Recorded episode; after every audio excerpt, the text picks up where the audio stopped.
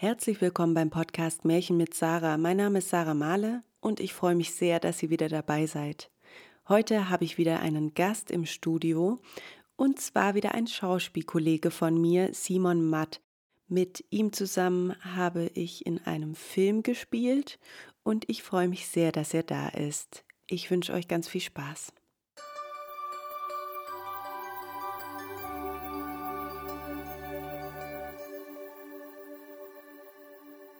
Märchen von einem, der auszog, das Fürchten zu lernen. Ein Vater hatte zwei Söhne. Davon war der älteste klug und gescheit und wusste sich in alles wohl zu schicken. Der jüngste aber war dumm, konnte nichts begreifen und lernen, und wenn ihn die Leute sahen, sprachen sie Mit dem wird der Vater noch seine Last haben. Wenn nun etwas zu tun war, so musste es der Älteste allzeit ausrichten. Hieß ihn aber der Vater noch spät oder gar in der Nacht etwas holen, und der Weg ging dabei über den Kirchhof oder sonst einen schaurigen Ort, so antwortete er wohl Ach nein, Vater, ich gehe nicht dahin, es gruselt mir. Denn er fürchtete sich. Oder wenn abends beim Feuer Geschichten erzählt wurden, wobei einem die Haut schaudert, so sprachen die Zuhörer manchmal Ach, es gruselt mir. Der Jüngste saß in einer Ecke und hörte das mit an und konnte nicht begreifen, was das heißen sollte. Immer sagen sie, es gruselt mir, es gruselt mir. Mir gruselt's nicht. Hm, das wird wohl eine Kunst sein, von der ich auch nichts verstehe. Nun geschah es, dass der Vater einmal zu ihm sprach Hör, du, in der Ecke dort, du wirst groß und stark und musst auch etwas lernen, womit du dein Brot verdienst. Siehst du, wie dein Bruder sich Mühe gibt? Aber an dir ist Hopfen und Malz verloren. Ei, Vater, antwortete er. Ich will gerne was lernen. Ja, wenn's anginge, so möchte ich lernen, dass mir's gruselte. Davon verstehe ich noch gar nichts. Der Älteste lachte, als er das hörte, und dachte bei sich Du lieber Gott, was ist mein Bruder ein Dummbart? Aus dem wird sein Lebtag nichts. Was ein Häkchen werden will, muss sich bei Zeiten krümmen. Der Vater seufzte und antwortete ihm Das Gruseln, das sollst du schon lernen, aber dein Brot wirst du damit nicht verdienen. Bald danach kam der Küster zum Besuch ins Haus. Da klagte ihm der Vater seine Not und erzählte, wie sein jüngster Sohn in allen Dingen so schlecht beschlagen wäre, er wüsste nichts und lernte nichts. Denkt euch, als ich ihn fragte, womit er sein Brot verdienen wollte, hat er gar verlangt, das Gruseln zu lernen. Wenn's weiter nichts ist, antwortete der Küster, das kann er bei mir lernen. Tut ihn nur zu mir, ich werde ihn schon abhobeln. Der Vater war es zufrieden, weil er dachte, der Junge wird doch ein wenig zugestutzt. Der Küster nahm ihn also ins Haus und er musste die Glocke läuten. Nach ein paar Tagen weckte er ihn um Mitternacht, hieß ihn aufstehen, in den Kirchturm steigen und läuten.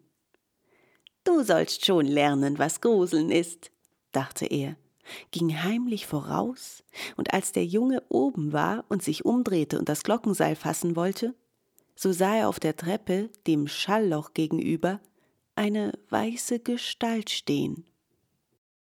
Wer da? rief er, aber die Gestalt gab keine Antwort, regte und bewegte sich nicht.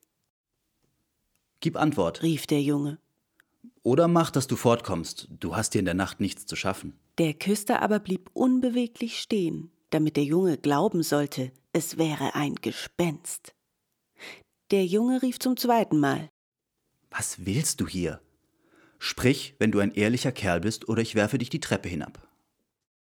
Der Küster dachte, das wird so schlimm nicht gemeint sein, gab keinen Laut von sich und stand, als wenn er von Stein wäre. Da rief ihn der Junge zum dritten Male an und als das auch vergeblich war, nahm er einen Anlauf und stieß das Gespenst die Treppe hinab, dass es zehn Stufen hinabfiel und in einer Ecke liegen blieb. Darauf läutete er die Glocke, ging heim, legte sich, ohne ein Wort zu sagen, ins Bett und schlief fort. Die Küsterfrau wartete lange Zeit auf ihren Mann, aber er wollte nicht wiederkommen. Da ward ihr endlich Angst. Sie weckte den Jungen und fragte Weißt du nicht, wo mein Mann geblieben ist? Er ist vor dir auf den Turm gestiegen.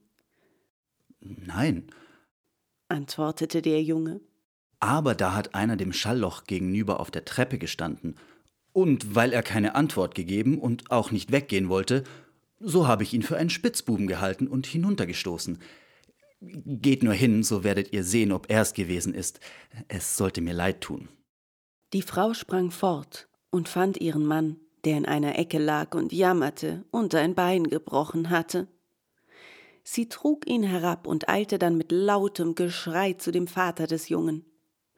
Euer Junge, rief sie, hat großes Unglück angerichtet. Meinen Mann hat er die Treppe hinabgeworfen, dass er ein Bein gebrochen hat. Schafft den Taugenichts aus unserem Hause. Der Vater erschrak, kam herbeigelaufen und schalt den Jungen aus. Was sind das für gottlose Streiche?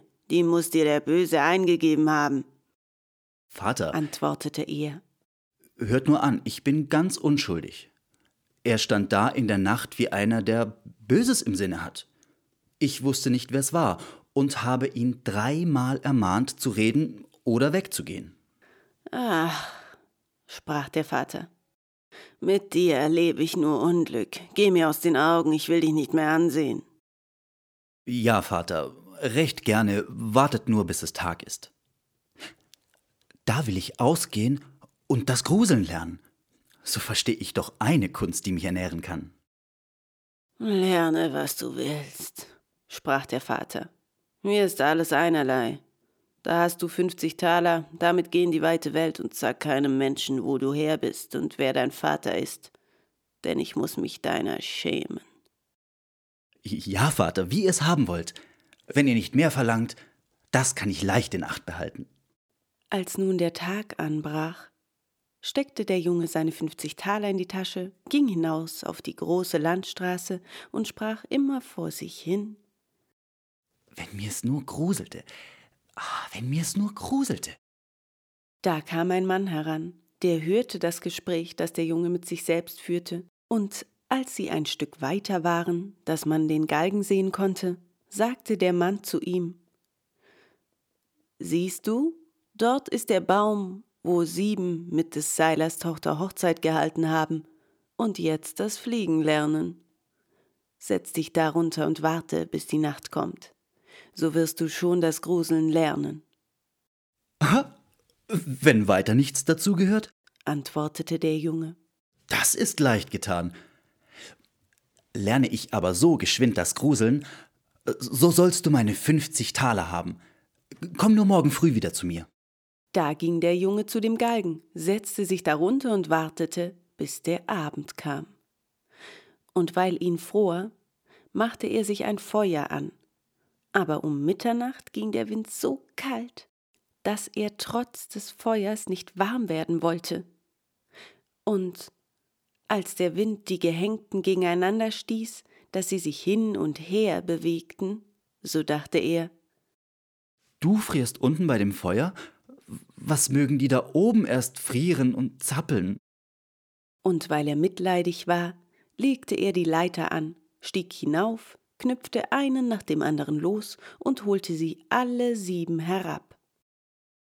Darauf schürte er das Feuer, blies es an und setzte sie ringsherum, dass sie sich wärmen sollten aber sie saßen da und regten sich nicht, und das Feuer ergriff ihre Kleider. Da sprach er Nehmt euch in Acht, sonst hänge ich euch wieder hinauf. Die Toten aber hörten nicht, schwiegen und ließen ihre Lumpen fortbrennen. Da ward er bös und sprach Wenn ihr nicht Acht geben wollt, so kann ich euch nicht helfen. Ich will nicht mit euch verbrennen. Und hing sie nach der Reihe wieder hinauf. Nun setzte er sich zu seinem Feuer und schlief ein. Und am anderen Morgen, da kam der Mann zu ihm und wollte die fünfzig Taler haben und sprach Nun, Weißt du, was Gruseln ist? Nein. antwortete er. Woher sollte ich's wissen? Die da droben haben das Maul nicht aufgetan. Und waren so dumm, dass sie die paar alten Lappen, die sie am Leibe haben, brennen ließen. Da sah der Mann, dass er die 50 Taler heute nicht davontragen würde, ging fort und sprach: So einer ist mir noch nicht vorgekommen. Der Junge ging auch seines Weges und fing wieder an, vor sich hin zu reden. Ach, wenn's mir nur gruselte. Ach, wenn's mir nur gruselte. Das hörte ein Fuhrmann, der hinter ihm herschritt und fragte: Wer bist du? Ich weiß nicht. antwortete der Junge. Der Fuhrmann fragte weiter: Wo bist du her? Ich weiß nicht. Wer ist dein Vater? Das darf ich nicht sagen. Was brummst du beständig in deinen Bart hinein? Ei, antwortete der Junge. ich wollte, dass mir's gruselte, aber niemand kann mir's lehren. Lass dein dummes Geschwätz, sprach der Fuhrmann. Komm, geh mit mir, ich will sehen, dass ich dich unterbringe. Der Junge ging mit dem Fuhrmann, und abends gelangten sie zu einem Wirtshaus, wo sie übernachten wollten. Da sprach er beim Eintritt in die Stube wieder ganz laut Hm, wenn mir's nur gruselte. Ah, Wenn mir's nur gruselte.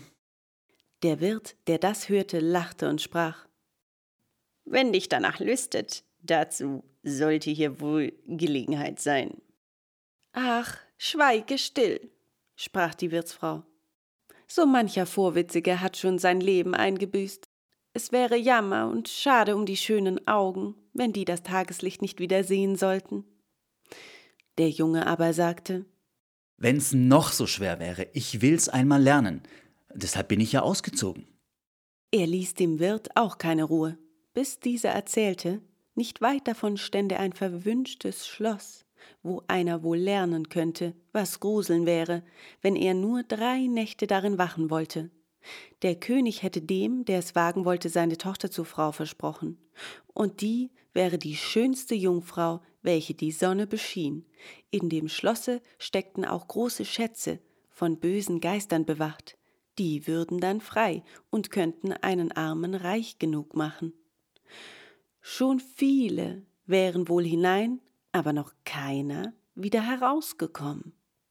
Da ging der Junge am anderen Morgen vor den König und sprach Wenn's erlaubt wäre, so wollte ich wohl drei Nächte in dem verwünschten Schlosse wachen.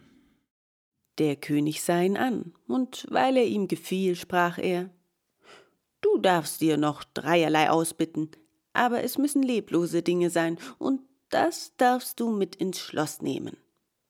Da antwortete er So bitte ich um ein Feuer, eine Drehbank und eine Schnitzbank mit dem Messer. Der König ließ ihm das alles bei Tag in das Schloss tragen.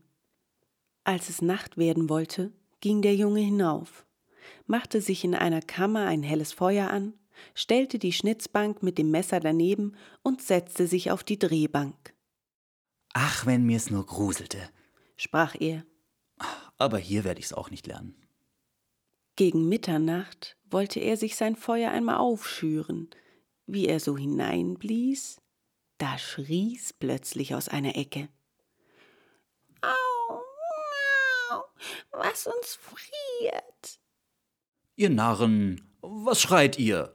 Wenn euch friert, kommt, setzt euch ans Feuer und wärmt euch. Und wie er das gesagt hatte, kamen zwei große schwarze Katzen in einem gewaltigen Sprunge herbei, setzten sich ihm zu beiden Seiten und sahen ihn mit ihren feurigen Augen ganz wild an. Über ein Weilchen, als sie sich gewärmt hatten, sprachen sie Kamerad, wollen wir eins in der Karte spielen? Warum nicht? antwortete er. Aber zeigt einmal eure Pfoten her. Da streckten sie die Krallen aus, Ei, sagte er. was habt ihr lange Nägel? Wartet, die muss ich euch erst abschneiden. Damit packte er sie beim Kragen, hob sie auf die Schnitzbank und schraubte ihnen die Pfoten fest, Euch habe ich auf die Finger gesehen. sprach er, Da vergeht mir die Lust zum Kartenspiel. schlug sie tot und warf sie hinaus ins Wasser. Als er aber die zwei zur Ruhe gebracht hatte und sich wieder zu seinem Feuer setzen wollte, da kamen aus allen Ecken und Enden schwarze Katzen und schwarze Hunde an glühenden Ketten, immer mehr und mehr, dass er sich nicht mehr bergen konnte. Die schrien greulich, traten ihm auf sein Feuer, zerrten es auseinander und wollten es ausmachen. Das sah er ein Weilchen ruhig mit an. Als es ihm aber zu arg wurde, fasste er sein Schnitzmesser und rief Fort mit dir, du Gesindel. und haute auf sie los. Ein Teil sprang weg, die anderen schlug er tot und warf sie hinaus in den Teich. Als er wieder gekommen war, blies er aus den Funken sein Feuer frisch an und wärmte sich. Und als er so saß, wollten ihm die Augen nicht länger offen bleiben, und er bekam Lust zu schlafen. Da blickte er um sich und sah in der Ecke ein großes Bett. Ah, das ist mir eben recht, sprach er und legte sich hinein. Als er aber die Augen zutun wollte, so fing das Bett von selbst an zu fahren und fuhr im ganzen Schloss herum. Oh, recht so, sprach er. Nur besser zu. Da rollte das Bett fort, als wären sechs Pferde davor gespannt, über Schwellen und Treppen, auf und ab, auf einmal hopp hopp, warf es um, das unterste zu oberst, dass es wie ein Berg auf ihm lag. Aber er schleuderte Decken und Kissen in die Höhe, stieg heraus und sagte Nun mag fahren, wer Lust hat, legte sich an sein Feuer und schlief, bis es Tag war. Am Morgen kam der König, und als er ihn da auf der Erde liegen sah, meinte er, die Gespenster hätten ihn umgebracht, und er wäre tot. Da sprach er Es ist doch schade um den schönen Menschen. Das hörte der Junge, richtete sich auf und sprach Soweit ist's noch nicht. Da verwunderte sich der König, freute sich aber und fragte, wie es ihm gegangen wäre.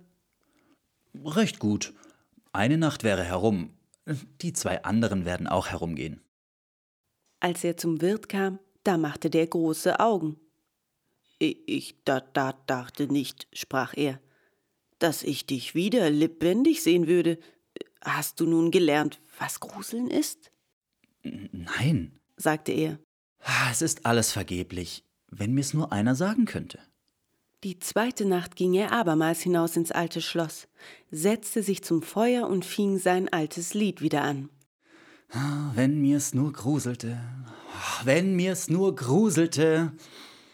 Wie Mitternacht herankam, ließ sich ein Lärm und Gepolter hören, erst sachte, dann immer stärker, dann war es ein bisschen still.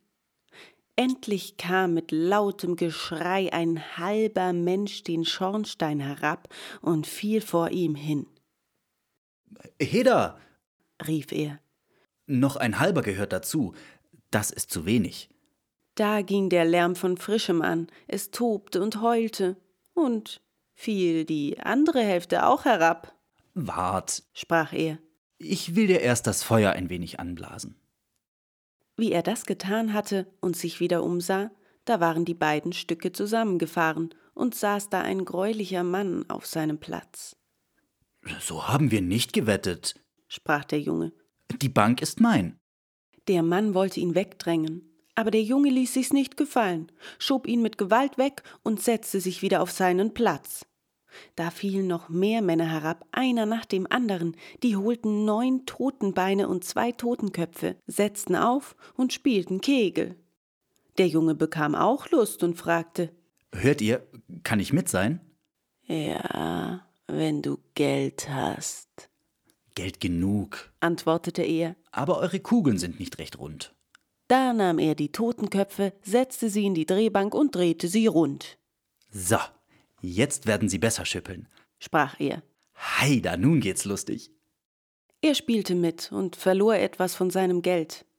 Als es aber zwölf schlug, war alles vor seinen Augen verschwunden. Er legte sich nieder und schlief ruhig ein. Am anderen Morgen kam der König und wollte sich erkundigen. Wie ist es dir diesmal ergangen? fragte er. Ich habe gekegelt, antwortete er und ein paar Heller verloren. Hat es dich nicht gegruselt? Ei was? Lustig habe ich mich gemacht. Wenn ich nur wüsste, was Gruseln wäre. In der dritten Nacht setzte er sich wieder auf seine Bank und sprach ganz verdrießlich. Wenn es mir nur gruselte. Als es spät ward, kamen sechs große Männer und brachten eine Totenlade hereingetragen. Da sprach er Haha, das ist gewiss mein Vetterchen, das erst vor ein paar Tagen gestorben ist. winkte mit dem Finger und rief Komm, Vetterchen, komm. Sie stellten den Sarg auf die Erde, er aber ging hinzu und nahm den Deckel ab. Da lag ein toter Mann darin. Er fühlte ihm ans Gesicht, aber es war kalt wie Eis. Wart, Sprach er, ich will dich ein bisschen wärmen. Ging ans Feuer, wärmte seine Hand und legte sie ihm aufs Gesicht. Aber der Tote blieb kalt. Nun nahm er ihn heraus, setzte sich ans Feuer und legte ihn auf seinen Schoß, rieb ihm die Arme, damit das Blut wieder in Bewegung kommen sollte. Als auch das nichts helfen wollte, fiel ihm ein, Wenn zwei zusammen im Bett liegen, so wärmen sie sich. brachte ihn ins Bett, deckte ihn zu und legte sich neben ihn. Über ein Weilchen ward auch der Tote warm und fing an, sich zu regen. Da sprach der Junge, Siehst du, Vetterchen, hätt ich dich nicht gewärmt. der Tote aber hob an und rief, Jetzt will ich dich erwürgen, Was? sagte er, Ist das mein Dank? Gleich sollst du wieder in deinen Sarg. hub ihn auf, warf ihn hinein und machte den Deckel zu. Da kamen die sechs Männer und trugen ihn wieder fort. Es will mir nicht gruseln. Sagte er, Hier lerne ich's mein Lebtag nicht. Da trat ein Mann herein, der war größer als alle anderen und sah fürchterlich aus. Er war aber alt und hatte einen langen weißen Bart. O du Wicht, rief er, nun sollst du bald lernen, was Gruseln ist, denn du sollst sterben, Nicht so schnell. Antwortete der Junge. Soll ich sterben, so muss ich auch dabei sein. Dich will ich schon packen, sprach der Unhold. Äh, Sachte, sachte, mach dich nicht so breit. So stark wie du bin ich auch und wohl noch stärker. Das wollen wir sehen, sprach der Alte. Bist du stärker als ich, so will ich dich gehen lassen. Komm, wir wollen's versuchen. Da führte er ihn durch dunkle Gänge zu einem Schmiedefeuer, nahm eine Axt und schlug den einen Amboss mit einem Schlag in die Erde, Das kann ich noch besser. sprach der Junge und ging zu dem anderen Amboss. Der Alte stellte sich neben ihn hin und wollte zusehen, und sein weißer Bart hing herab. Da fasste der Junge die Axt, spaltete den Amboss auf einen Hieb und klemmte den Bart des Alten mit hinein, Ha, nun hab ich dich. sprach der Junge. Jetzt ist das Sterben an dir. Dann fasste er eine Eisenstange und schlug auf den Alten los, bis er wimmerte und bat, er möchte aufhören, er wollte ihm große Reichtümer geben. Der Junge zog die Axt raus und ließ ihn los. Der Alte führte ihn wieder ins Schloss zurück und zeigte ihm in einem Keller drei Kasten voll Gold. Davon, sprach er, ist ein Teil den Armen, der andere dem König und der dritte dein. Indem schlug es zwölf und der Geist verschwand, also dass der Junge im Finstern stand. Ich werde mir doch heraushelfen können. Sprach er, tappte herum, fand den Weg in die Kammer und schlief dort bei seinem Feuer ein. Am anderen Morgen kam der König und sagte, Nun, wirst du gelernt haben, was Gruseln ist? Nein, antwortete er. was ist's nur? Mein toter Vetter war da und ein bärtiger Mann ist gekommen, der hat mir da unten viel Geld gezeigt. Aber was Gruseln ist, hat mir keiner gesagt. Da sprach der König, Du hast das Schloss erlöst und sollst meine Tochter heiraten, Das ist alles recht gut. antwortete er. Aber ich weiß noch immer nicht, was Gruseln ist. Da ward das Gold herausgebracht und die Hochzeit gefeiert. Aber der junge König, so lieb er seine Gemahlin hatte und so vergnügt er war, sagte doch immer, wenn mir nur gruselte, wenn mir nur gruselte. Das verdroß sie endlich. Ihr Kammermädchen sprach Ich will Hilfe schaffen. Das Gruseln soll er schon lernen. Sie ging hinaus zum Bach, der durch den Garten floss, und ließ sich einen ganzen Eimer voll Gründlinge holen. Nachts, als der junge König schlief, musste seine Gemahlin ihm die Decke wegziehen und den Eimer voll kaltes Wasser mit den Gründlingen über ihn herschütten, dass die kleinen Fische um ihn herum zappelten. Da wachte er auf und rief Ach, was gruselt mir? Was gruselt mir, liebe Frau? Ja, nun weiß ich, was Gruseln ist.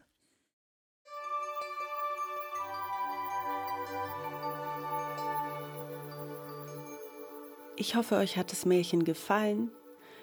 Und wenn ihr mehr über Simon erfahren möchtet, dann schaut in meine Insta-Story bei meinem Account Märchen-mit-Sarah. Wenn euch mein Podcast gefällt, freue ich mich, wenn ihr ihn Freunden und Bekannten weiterempfehlt. Und ich freue mich auf nächste Woche. Bis dann.